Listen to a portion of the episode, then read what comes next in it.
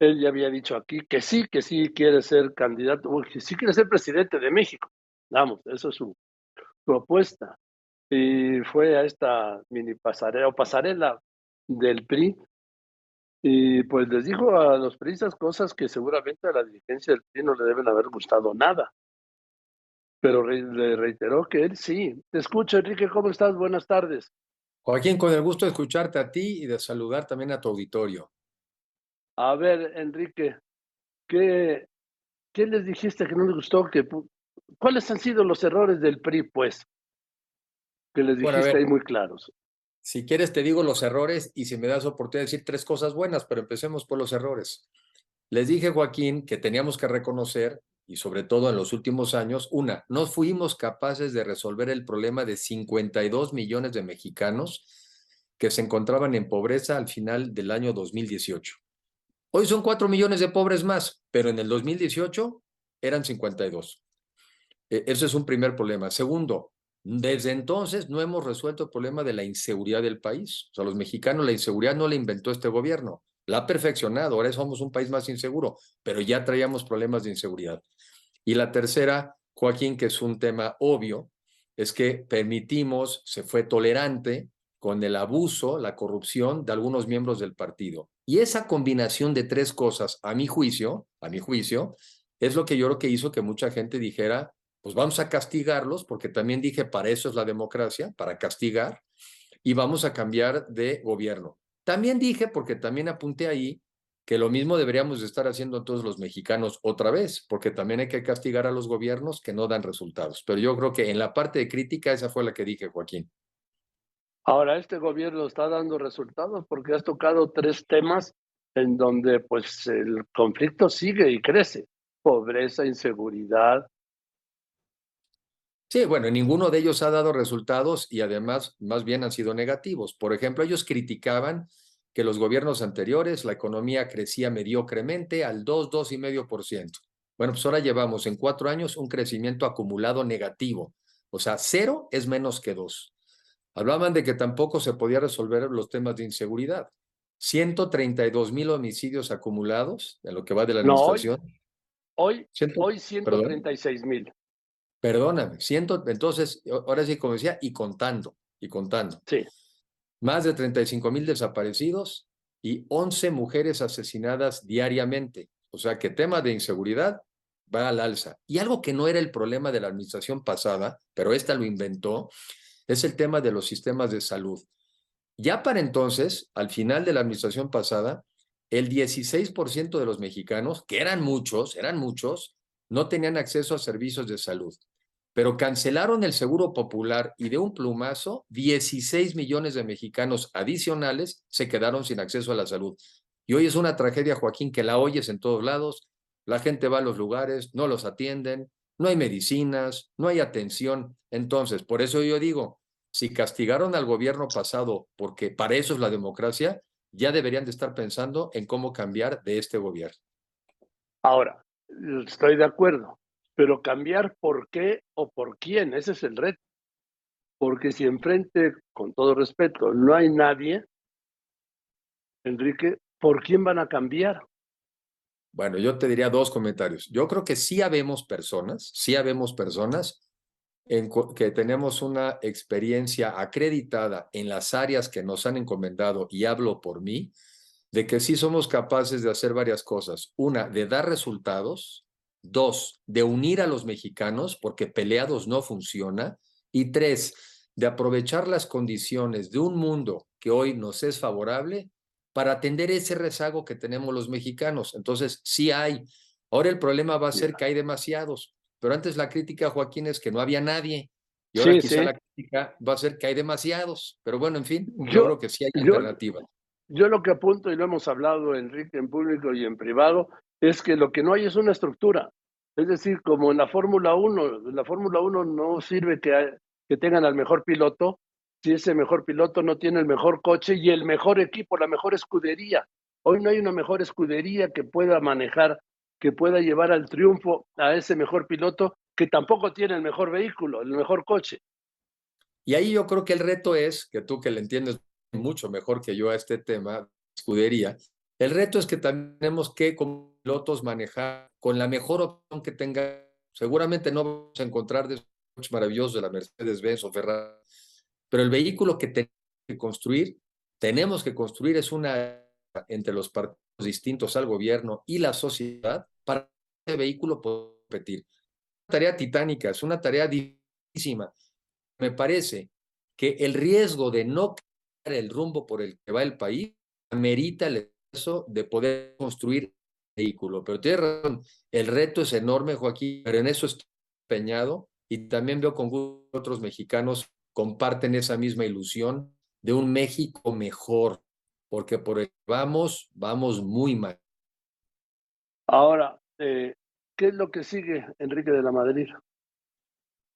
Yo creo que me voy a tratar de involucrar también, Joaquín, en ser más activo, construir esa alianza, porque evidentemente hoy en día hay desconfianza, ¿verdad?, entre los dirigentes y creo que a veces para eso está también uno, para entrar cuando es necesario, meter el hombro y buscar cómo construir esa alianza y hacerles ver que sí, que hay diferencias, las puede seguir habiendo, pero que privilegiemos ahora las coincidencias. Y hablemos también, tratar de llegar ya a cuál va a ser el, el criterio de selección de candidatos, porque el reto es que se involucren todos los demás partidos. Entonces, cada partido tiene sus diferentes fichas y la pregunta es cómo vamos a seleccionar la opción más ganadora dentro de aquellas personas que estamos aspirando. Creo que eso es lo que sigue. Y al mismo tiempo, Joaquín, no perder el contacto con la gente, no dejar de escuchar lo que está pasando, no dejar de escuchar el reclamo, porque al final del día de lo que se trata es de darle resultados a la gente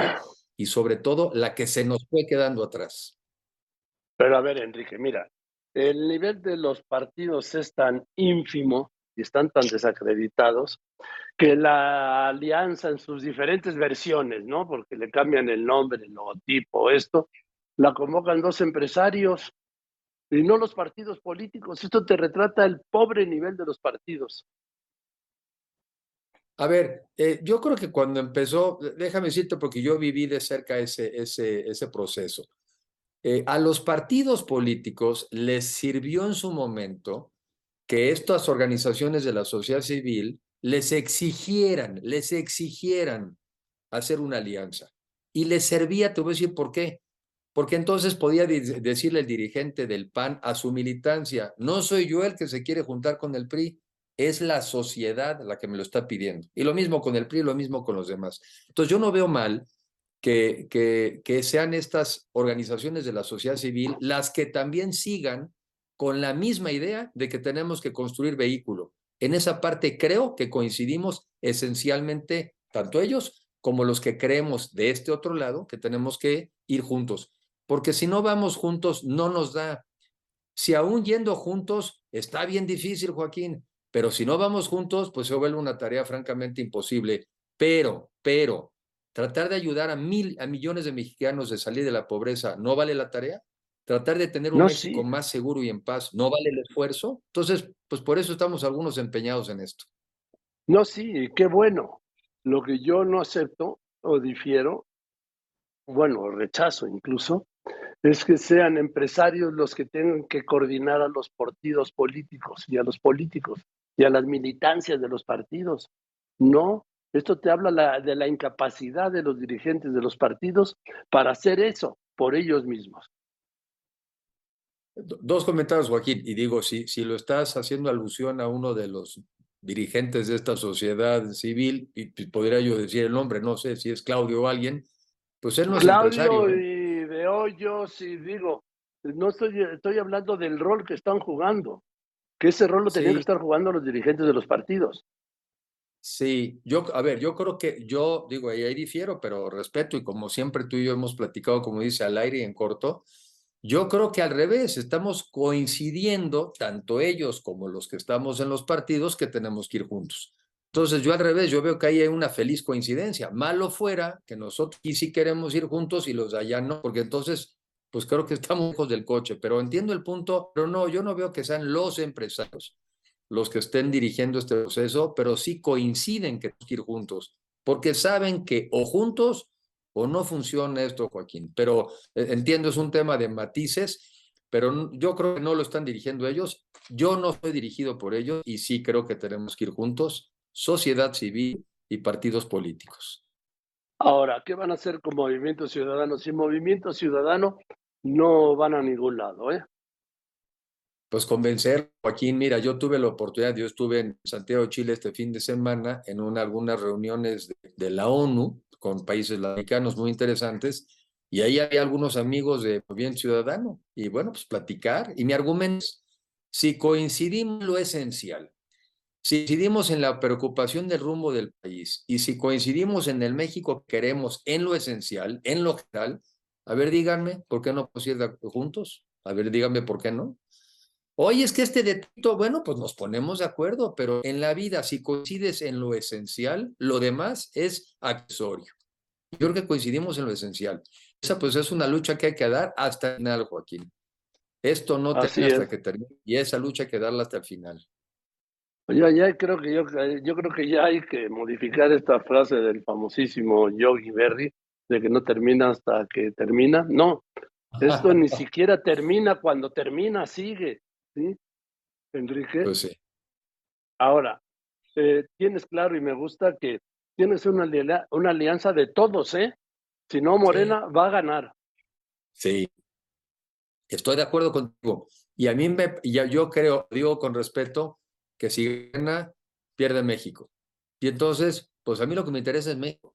Yo lo que veo es evaluar a las personas por resultados. Una economía que no crece, un país más inseguro, un país polarizado, un país con un sistema de seguridad más autoritario, menos municipio, menos estados, más centralización. Oh, caray, si ese es el México que quieren los mexicanos, bueno, pues felicidades, no es el que yo quiero. No es el que yo quiero. No. Y no creo que sea el que necesitamos. Y no, lo que pasa es que nadie lo está planteando así más que tú, Enrique. Por eso yo creo que si quieres que avance este proyecto, tienes que repetirlo hasta la, hasta, ni siquiera hasta el cansancio, porque no tienes derecho a cansarte, ¿sí?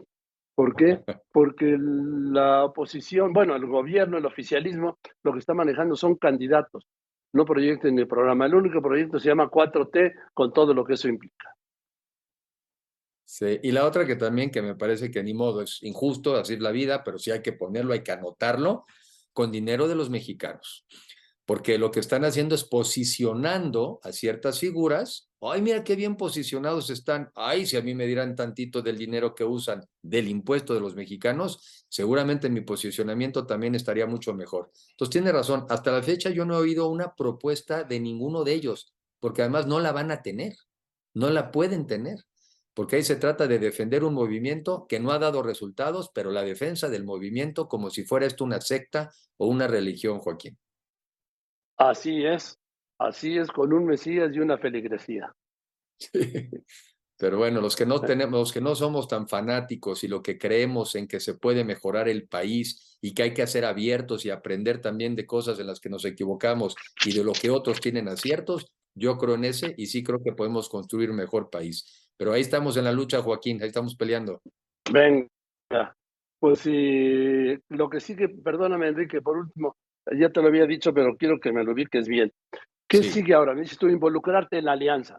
Bueno, pero eso es un aspecto. ¿Qué sigue en tu, en tu pre-campaña? Sí, yo creo que eso es una parte importante porque como los tiempos bien señalas ya están corriendo, que no se nos vayan los tiempos de ponernos de acuerdo. Este, o sea que esa parte es muy importante, tener acercamiento con los otros partidos, con, las, eh, con la sociedad civil. Esa es una parte muy importante para resanar heridas y volver a establecer el diálogo. Y al mismo tiempo, en mi caso, Joaquín, recorrer más el país, aprender a comunicarme mejor, bajar más a territorio, vender más estas ideas, escuchar más a la gente, no parar, no parar y tratar de dar datos y evidencia de que un mucho mejor México sí es posible, porque en eso creo, y tratar de hacer esta labor de convencimiento porque sí podemos, no, el, desánimo no es nuestro destino, la pobreza no es nuestro destino, la confrontación no es nuestro destino, pues entonces seguir luchando, pero sobre todo también buscar que este vehículo, que no va a ser un Ferrari, que no va a ser un Mercedes-Benz, pero que es el que tenemos, que pueda ser competitivo. Bien, Enrique, pues que así sea y te mando un saludo. Como siempre, con afecto, Joaquín, que estés muy bien. Igualmente, igualmente, querido Enrique de la Madrid, pues eh, precandidato, vamos, o aspirante a la candidatura de la oposición, ¿sí? Para las elecciones presidenciales de 2024.